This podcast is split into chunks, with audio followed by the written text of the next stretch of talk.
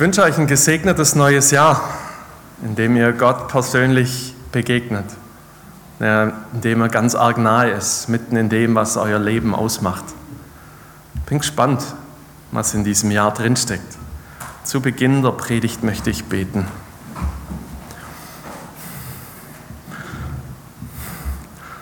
Jesus, ich bitte dich darum, dass dieses Kinderlied Wirklichkeit wird, so mutig und stark sind, mitten in dem, was im neuen Jahr kommt, mitten in dem, was vielleicht spätestens morgen mit Arbeit wiederkommt oder mit dem, was nachher wieder da ist, wenn wir nach Hause gehen.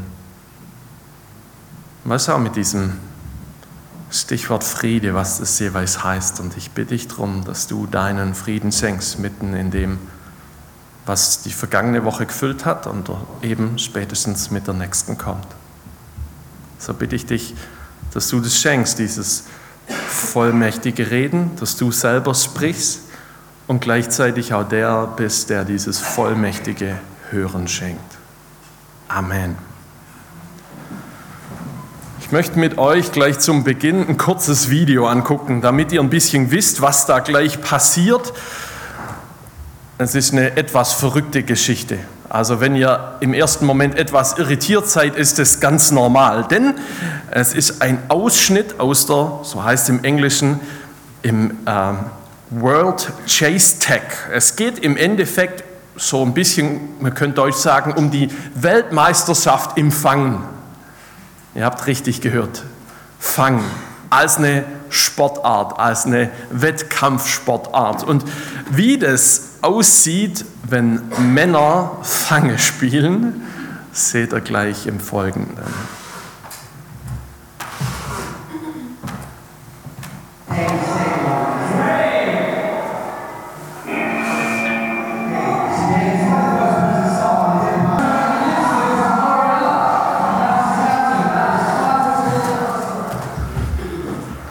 Ist ein bisschen ein anderer Sport als hier samstags in der Sportschau zu gucken, wie sich die Vereine in der Bundesliga schlagen.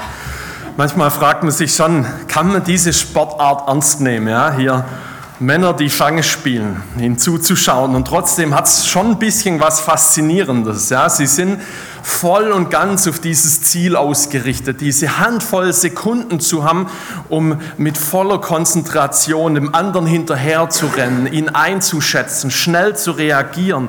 Jede Bewegung muss sitzen. Es geht um eine große Geschicklichkeit, um nicht nur um den anderen zu erwischen, sondern auch gesund da durchzukommen.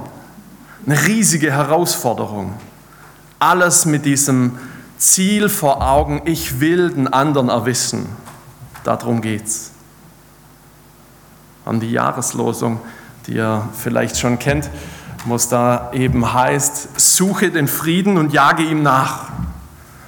Also wenn was ein Bild ist dafür, was, was diese, dieses Suchen, Nachjagen verdeutlicht, dann sind es diese Männer hier, die versuchen einander zu fangen dem Frieden nachjagen mit, mit voller Kraft, mit vollem Einsatz. Das ist mindestens so schwierig wie diese Jagd durch den Hindernisparcours. Und da, wo ich selber ehrlich bin, diesen Vers auf mich wirken lasse, zu sagen, hey, suche Frieden, jage ihm nach, ganz ehrlich, es gibt Momente und es gibt Konflikte, da muss ich ehrlich sagen, hey, da sage ich einfach, hey, der soll kommen. Ja? Der soll kommen. Ich laufe dem nicht hinterher. Es wird mir jetzt gerade noch einfallen, mich da zum Affe zu machen. Dem hinterher zu rennen, nach dem, was war, ja, wo zumindest die gefühlte Wahrheit so gelagert ist, dass ich ja eigentlich nicht schuld bin. Zumindest die gefühlte Wahrheit. Die Wirklichkeit sieht ja manchmal doch irgendwie ernüchternderweise anders aus, dass, dass es dann doch irgendwas mit mir zu tun haben könnte. Manchmal. Und manchmal ist es nicht nur gefühlte Wahrheit, wenn dann plötzlich aus, aus einem Gespräch hier das ein Streit wird, wenn jemand hier wirklich hier jegliches Feingefühl vermissen lässt, wenn jemand mit dir auf eine Art und Weise umgeht und Worte benutzt, wo es klar ist, hey, die sind eigentlich bewusst da, um mich zu verletzen und die irgendwie im Kopf, im Herz, auf der Seele hängen bleiben und, und es nicht weggeht. Je näher man jemand anderen kennt, umso mehr weiß man, wie er tickt, welchen Knopf man drücken muss, um ihn hochgehen zu lassen. Man kennt mehr die wunden Stellen des anderen. Und dann so behandelt zu werden, und diese Geschichten, in denen jemand ganz tief in die Trickkiste greift, um dich zu übervorteilen, dich irgendwie dumm dastehen zu lassen, ins Messer zu laufen lassen. Und jetzt kommt die Jahreslosung daher. Hey, suche Frieden. Ja, geh ihm nach. Die Tage mit jemand telefoniert. Und dann war die Ansage, oh, mit meiner Schwester, hey, das ist so klimmig. Und jetzt kommt auch noch die Jahreslosung daher oh Herr, hättest du da nicht was anderes raussuchen lassen können. Suche den Frieden, jag ihm nach. Das ist ein Vers, der mitten in die offenen Wunden deines und meines Lebens auch hineinspricht.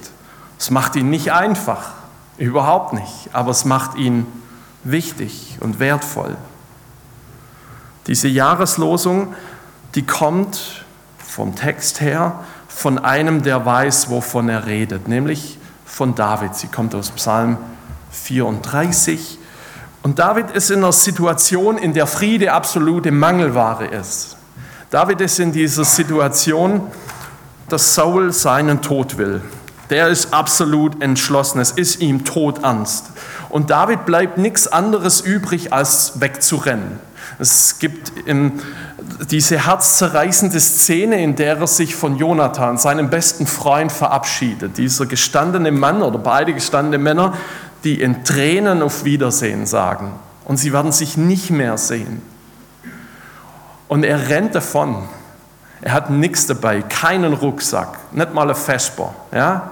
Er rennt davon. Das, was in seinem Gepäck ist, ist eine Mischung aus Trauer, aus Angst, aus diesem Verbittertsein vielleicht, was da passiert.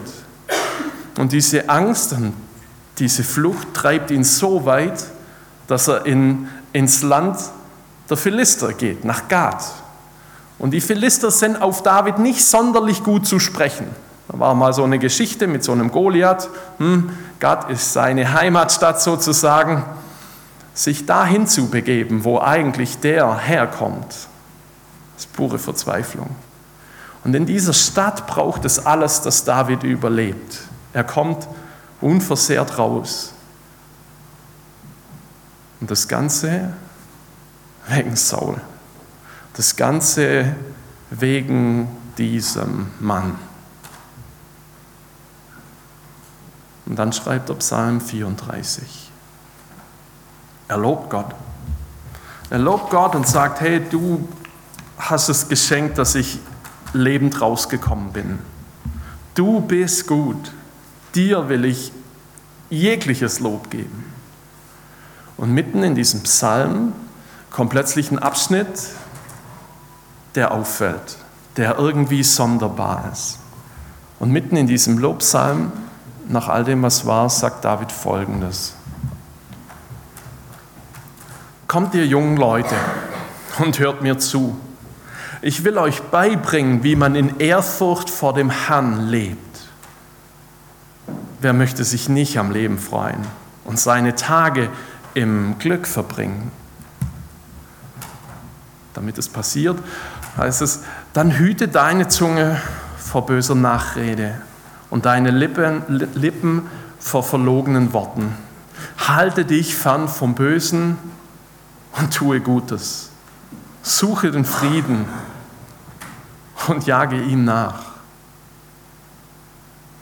Nach all dem, was David mitgemacht hat, kommt er an diesen Punkt zu sagen, such den Frieden, jage ihm nach. Trotz all dem, was Saul gemacht hat, trotz der Ungerechtigkeit, dem Schmerz, der Angst, der Trauer, diesem gesamten Paket, das sein Leben nicht nur irgendwo am Rand berührt, so ein bisschen, sondern das ihn existenziell packt und erwisst. Trotzdem, trotzdem David, kannst du sowas sagen? Such den Friede, jag ihm nach.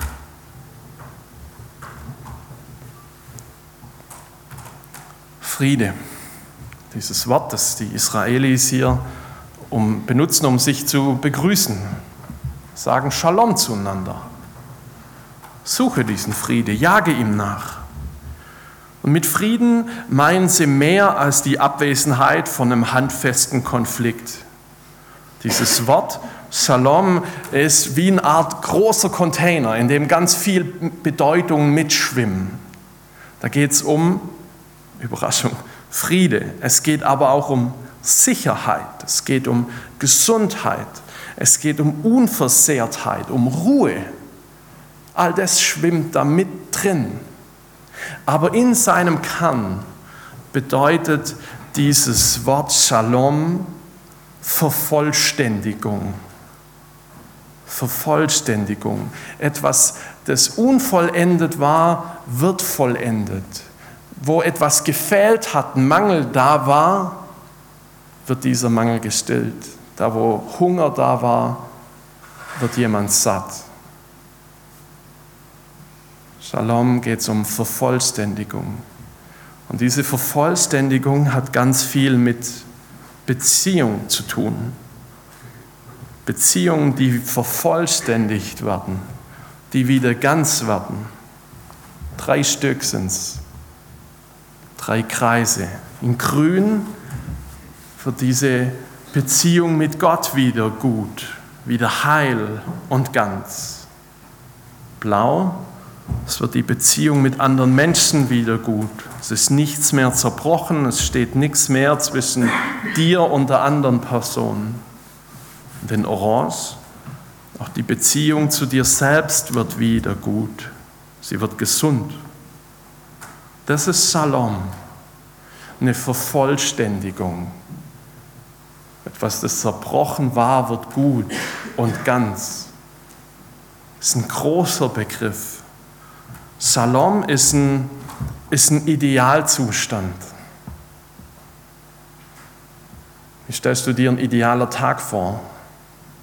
Es gibt dein Lieblingsessen, der VfB gewinnt, nicht nur 1 zu 2 oder so, sondern ordentlich deklassiert, hier der amtierende Meister, im Radio läuft dein Lieblingslied, was weiß ich, was für dich zu einem idealen Tag gehören würde. Und Shalom hebt dieses Ding nicht nur in den banalen Bereichen, sondern eben auch im Großen und Ganzen auf ein Niveau, das, das eigentlich fremd ist. Shalom ist der Idealzustand.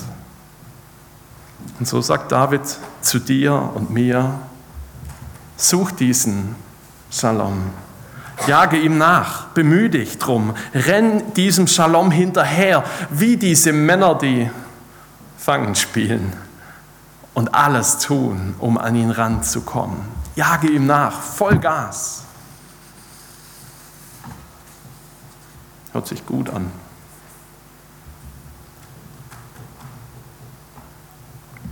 Welcher von diesen drei Bereichen ist für dich vielleicht momentan besonders wichtig? Welcher ist momentan vielleicht besonders wichtig? Jagdbedürftig. Hör mal mit hin in dein Herz, in die Gedanken, die da sind. Shalom mit Gott.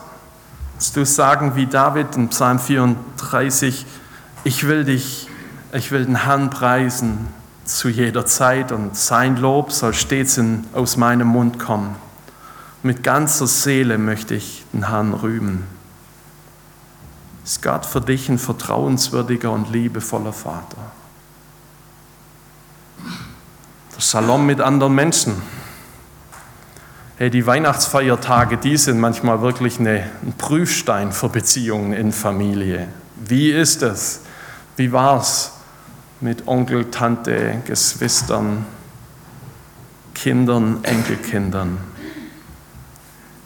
Was für ein Gefühl ist da, wenn es morgen wieder in Schule geht? Wenn studiert wird, wenn Büro angesagt ist, wenn du wieder deinen Nachbarn über den Weg läufst.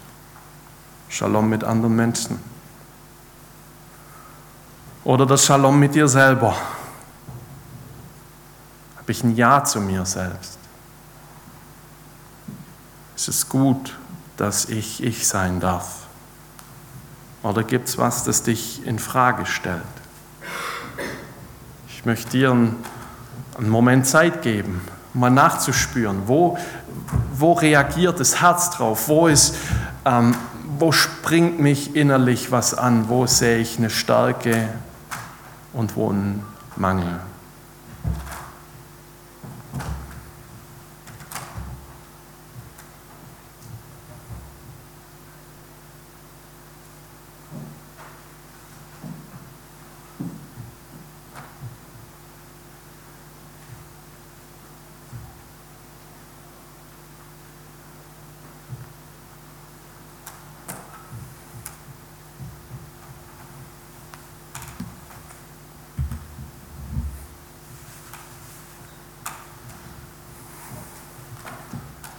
War für mich im Vorbereiten eine große Frage, wie hängen die zusammen? Wie hängen diese Teile von Shalom miteinander zusammen? Und ganz überraschend ist dieser grüne Kreis der große Dominierende geworden. Es beginnt alles mit diesem Frieden mit Gott, ohne den nichts läuft. Wir haben vorhin hier gesungen, ich stehe an deiner Krippen hier. Und ganz ehrlich, Weihnachten ist der Beweis, dass es nicht was ist, das, man, das ich selber hinbekomme. Weihnachten ist der Beweis, dass Friede mit Gott nur von außen her kommt. Und so wird Jesus angekündigt in Jesaja als einer, der vier Namen hat, dass er ein wunderbarer Ratgeber ist, starker Gott, Vater, von, Vater der Ewigkeit und Fürst des Friedens. Es braucht den, der der Friedefürst ist. Dort, wo Menschen ihm in ihrem Leben ein Stück Kontrolle, nein, die Kontrolle geben, wird Friede möglich, Friede mit Gott möglich. Und Paulus nimmt es mit auf und sagt, hey, weil wir also aufgrund des Glaubens als gerecht gelten, haben wir Friede mit Gott. Und das verdanken wir unserem Herrn Jesus Christus. Durch Jesus kannst du, kann ich, wir können ein Teil von Gottes Familie sein und werden. Dass Gott zu dir sagt, du bist mein geliebtes und gut geschaffenes Kind. Für dich sorge ich und mit dir will ich die Ewigkeit verbringen. Das sagt Gott dir zu, als ein Kind Gottes. Und das hängt auch ganz stark wiederum mit dem zusammen, was bei Shalom mit dir selber gemeint ist. Das Shalom mit Gott hat Auswirkungen auf den Blick in mich selber. Und manchmal braucht es vor Unfriede ja nicht mal zwei Leute. Manchmal reiche ich mir selber, wenn dann was klemmt. Oder wenn, wenn mitten in, im perfektionistischen Selbstzweifel irgendwie alles blöd ist Mitten in das hinein sagt Gott dir, du bist mein geliebtes und wunderbar geschaffenes Kind. Ich sorge für dich und ich will mit dir die Ewigkeit verbringen. Die Bibel drückt sehr pointiert aus.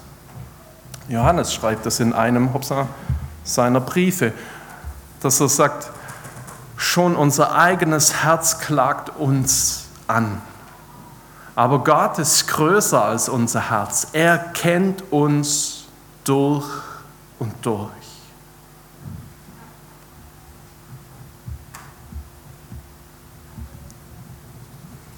Shalom mit Gott, der es möglich macht, dass auch Friede mit mir selber entstehen kann. Dass ich diesen Blick bekomme, wie Gott mich sieht, mitten in dem, was vielleicht nicht ideal läuft. Und das dritte, Shalom mit anderen Menschen, ist eine knifflige Geschichte. Shalom Gottes wirkt sich doch aber auch auf Beziehungen mit anderen aus. Und David ist das deutliche Beispiel dafür.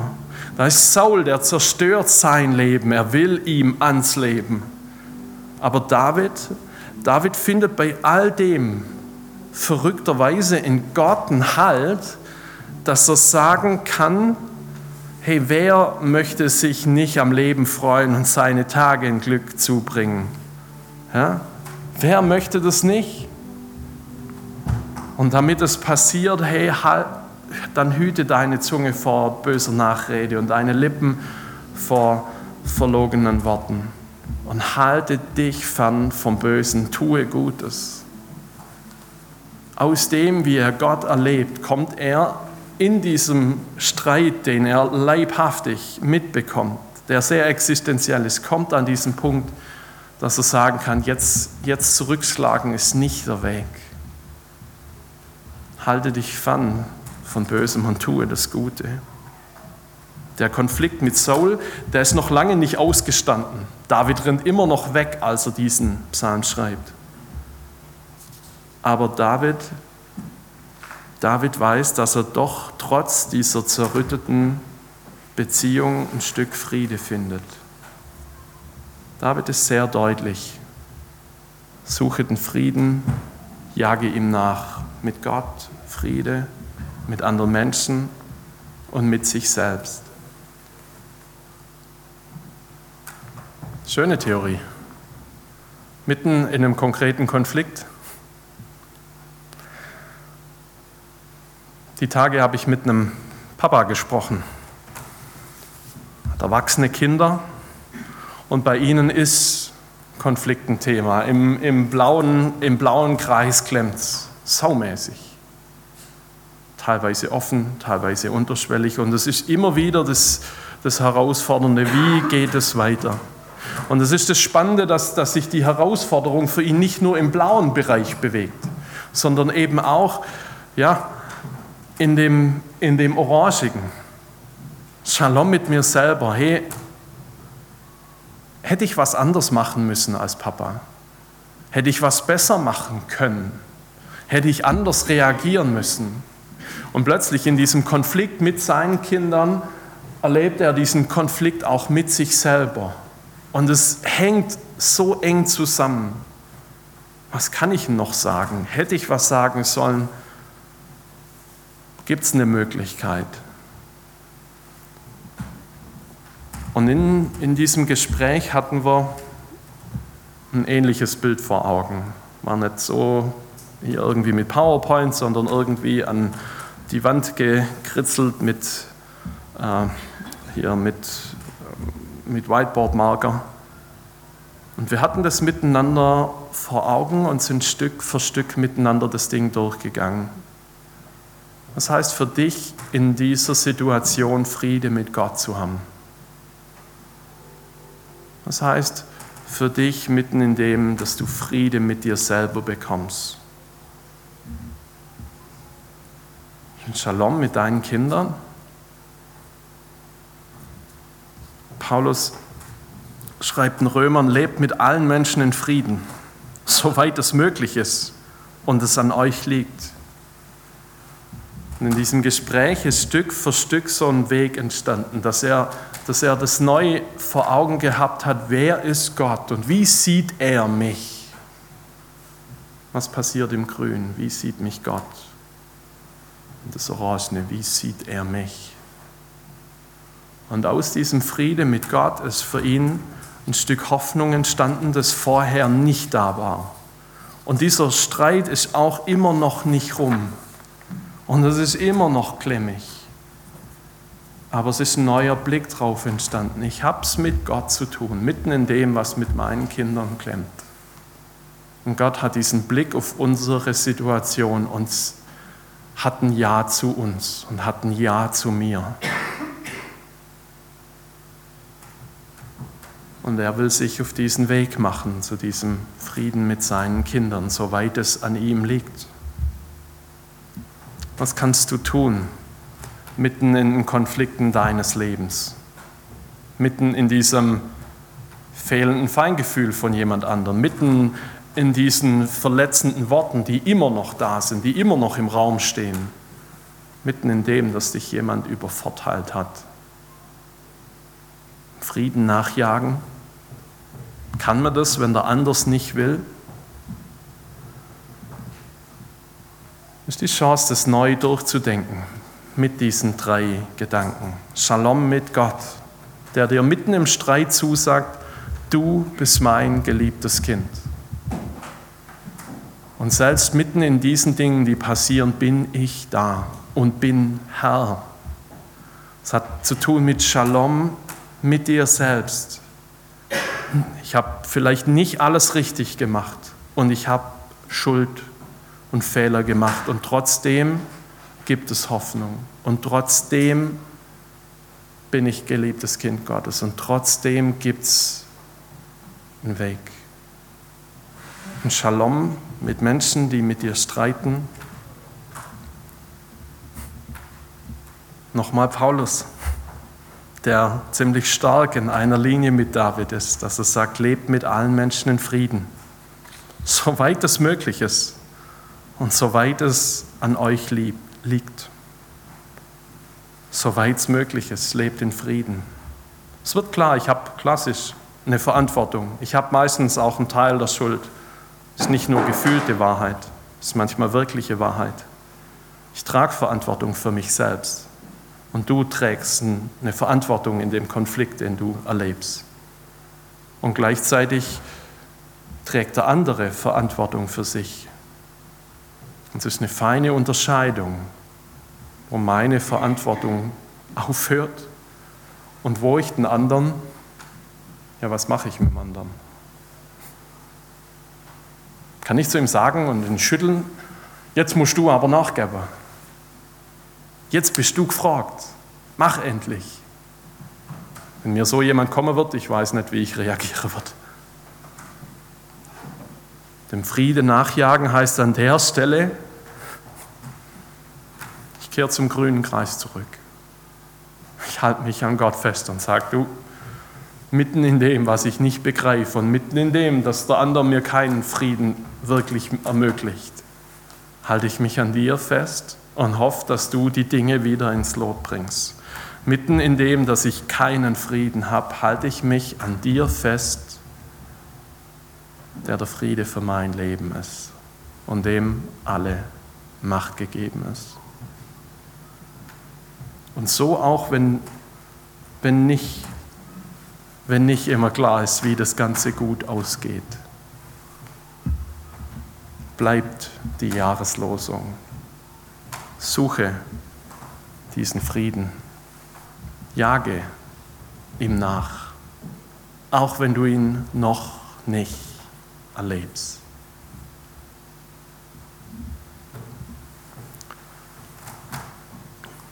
Jesus, du bist unser Friede.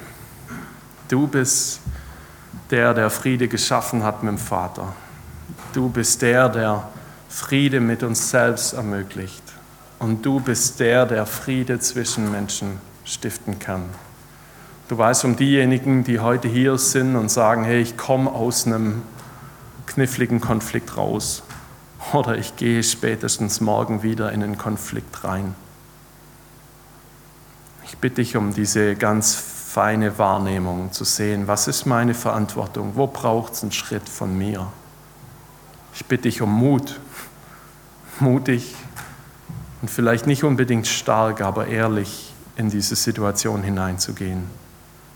Ich bitte dich um Frieden für Situationen, die wahnsinnig verfahren sind, die wir als Menschen gefühlt nicht in der Hand haben, wo es dich braucht, wo du dieses Wunder schenkst, dass von neuem Menschen miteinander reden können. Und ich bitte dich um ein Gespür, wann es das eine oder wann es das andere braucht.